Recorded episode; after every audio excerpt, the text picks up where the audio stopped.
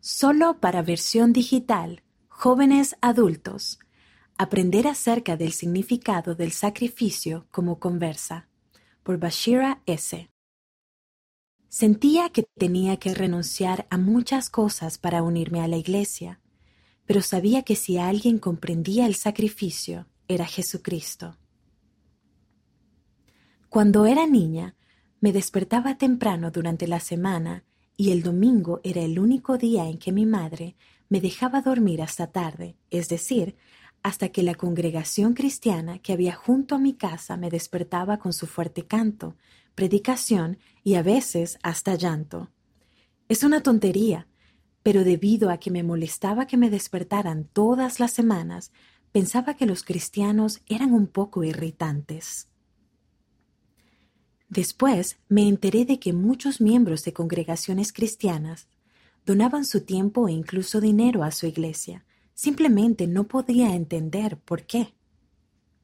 Debido a esas dos observaciones acerca de las iglesias cristianas de mi pueblo en India, junto con el hecho de que mi familia y yo no éramos cristianos, tenía poco interés en aprender más sobre el cristianismo. Descubrir a Jesucristo durante mi último año de universidad, un amigo me invitó a asistir con él a su iglesia. Yo estaba renuente, pero al final accedí. Sentada en la reunión, mientras cantaba himnos y escuchaba mensajes sobre Jesucristo, sentí algo diferente.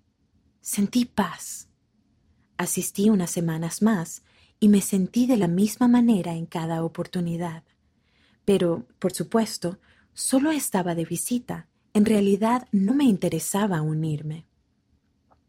Un tiempo después de dejar de asistir a la iglesia con mi amigo, empecé a sentir que faltaba algo en mi vida. Extrañaba la paz que había sentido en la iglesia con mi amigo. Tuve el fuerte sentimiento de que debía aprender más sobre Jesucristo. Así que decidí reunirme con los misioneros de la iglesia de mi amigo. Ni siquiera consideré lo que mi familia podría pensar. Hacer frente a los obstáculos. Cuando me reuní con los misioneros, mi vida comenzó a cambiar. Aprendí acerca de la restauración y del libro de Mormón, y los misioneros me ayudaron a hallar respuesta a mis muchas preguntas.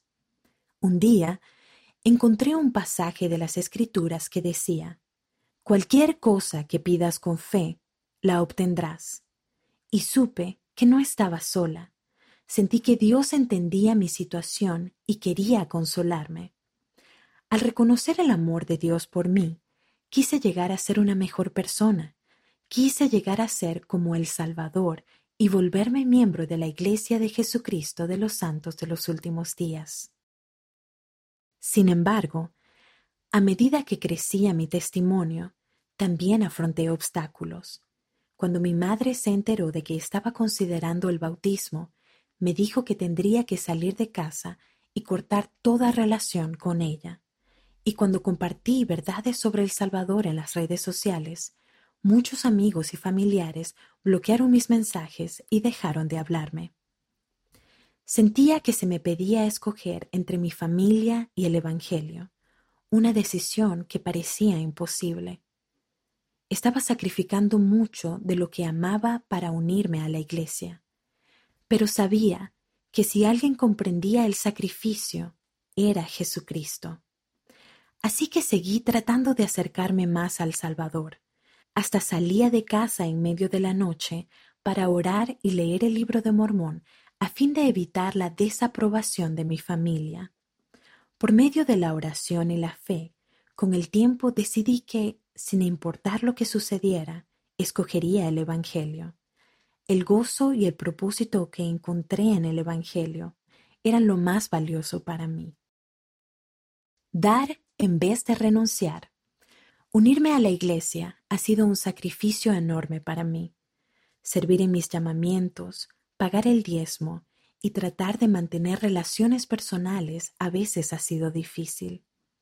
Pero al igual que aquellas congregaciones cristianas de mi pueblo que daban libremente a su religión, sé que mis sacrificios son mucho más que aquello a lo que renuncio.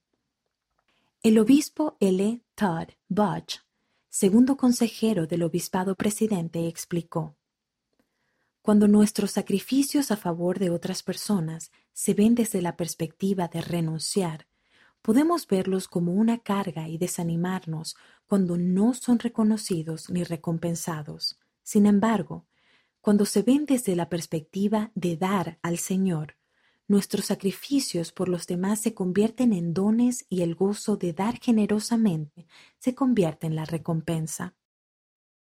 El Padre Celestial reconoce y nos bendice por los sacrificios que hacemos por Él. Lo he visto en mi vida al recibir el amor y el apoyo de los miembros del barrio, sentir paz y consuelo del Espíritu y experimentar milagros en mi vida. Un milagro es la forma en que el corazón de mis padres se ha ablandado hacia mí y hemos podido tener una buena relación. Ahora sé quiénes son el Padre Celestial y Jesucristo y cuánto nos aman a cada uno de nosotros. Puedo sentir que estoy llegando a ser más como el Salvador, que es nuestro ejemplo supremo, a medida que hago sacrificios para guardar mis convenios. Al esforzarnos por servirles en cualquier función que podamos, sé que seremos guiados y experimentaremos las muchas y hermosas bendiciones que ellos tienen reservadas para nosotros.